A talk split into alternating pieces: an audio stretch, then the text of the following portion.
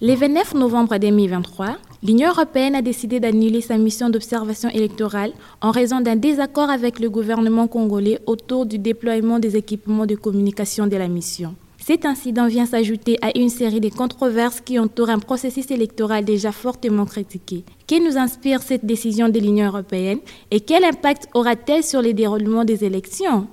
Bonjour, je m'appelle Chimène Popoli, je suis fellow à Ebouteli, Institut congolais de recherche sur la politique, la gouvernance et la violence. Nous sommes le vendredi 8 décembre 2023. Vous écoutez le 48e épisode de la saison 3 de Ponajek, la capsule audio d'Ebouteli et du groupe d'études sur le Congo qui éclaire chaque semaine un sujet de l'actualité congolaise. La dernière mission d'observation électorale en République démocratique du Congo remonte à 2011.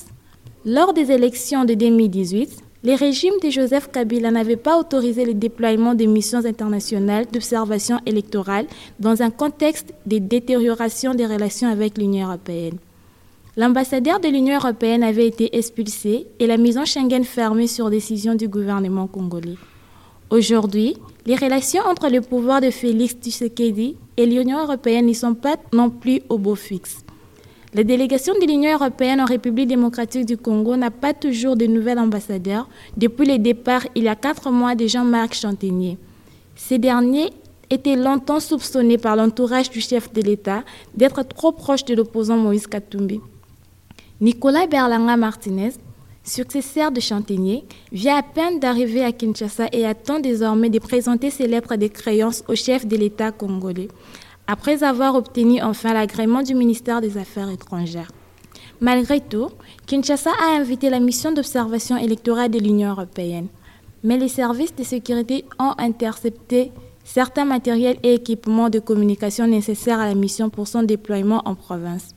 Après l'échéance des trois ultimatums, Bruxelles a alors estimé, le mercredi 29 novembre, que ce n'est désormais plus possible de déployer ces 42 observateurs à long terme.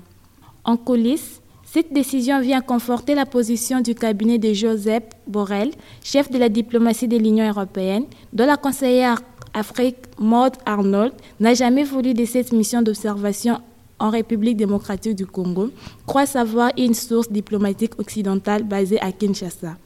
De l'autre côté, les autorités congolaises, loin des regrets officiels, ont prétendu que certaines machines de la mission d'observation de l'Union européenne pouvaient favoriser le piratage d'un système informatique existant, ce qui aurait fait craindre au service une éventuelle infiltration du système informatique de la Commission électorale nationale indépendante. Ces craintes ne sont cependant pas nouvelles face aux initiatives extérieures destinées à contribuer à la transparence des élections en cours.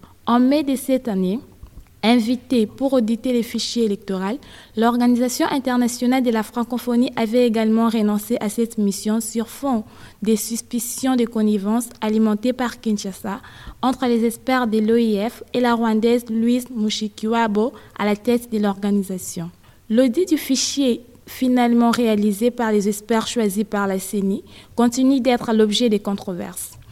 Et il n'est pas mal indiqué de penser que ces couacs entre les gouvernements et l'Union européenne renforcent la méfiance autour de ces processus électoraux dont la transparence est déjà critiquée par une partie de la société civile et de l'opposition. L'absence d'une présence significative de l'Union européenne dans l'observation électorale n'est cependant pas une porte fermée par les gouvernements au regard extérieur sur les déroulements des élections du 20 décembre 2023.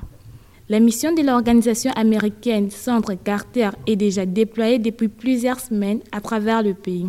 D'autres missions continentales et sous-régionales, comme celle de l'Union africaine ou de la SADC, sont attendues en République démocratique du Congo dans quelques jours.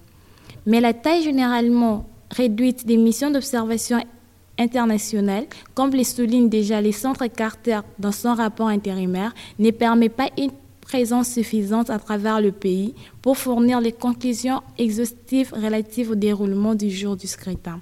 Leurs conclusions sont souvent basées sur des échantillons des centres de vote très minimes, ce qui rend leur validité plus susceptible d'être remise en cause.